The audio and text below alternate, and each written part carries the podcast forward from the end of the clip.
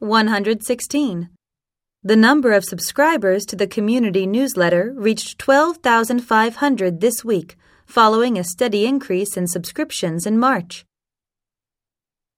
117. Mr. Granger will send applications to two different agencies to obtain the permits required for erecting a barn. 118. Donna Clark asked her assistant to find out which galleries exhibit the works that are shown in the Book of Paintings. 119. The Sanderton Public Library will be closed for renovations beginning on Monday, May 4th. 120. This email serves as confirmation that Glenfirth Hotel has received your reservation request.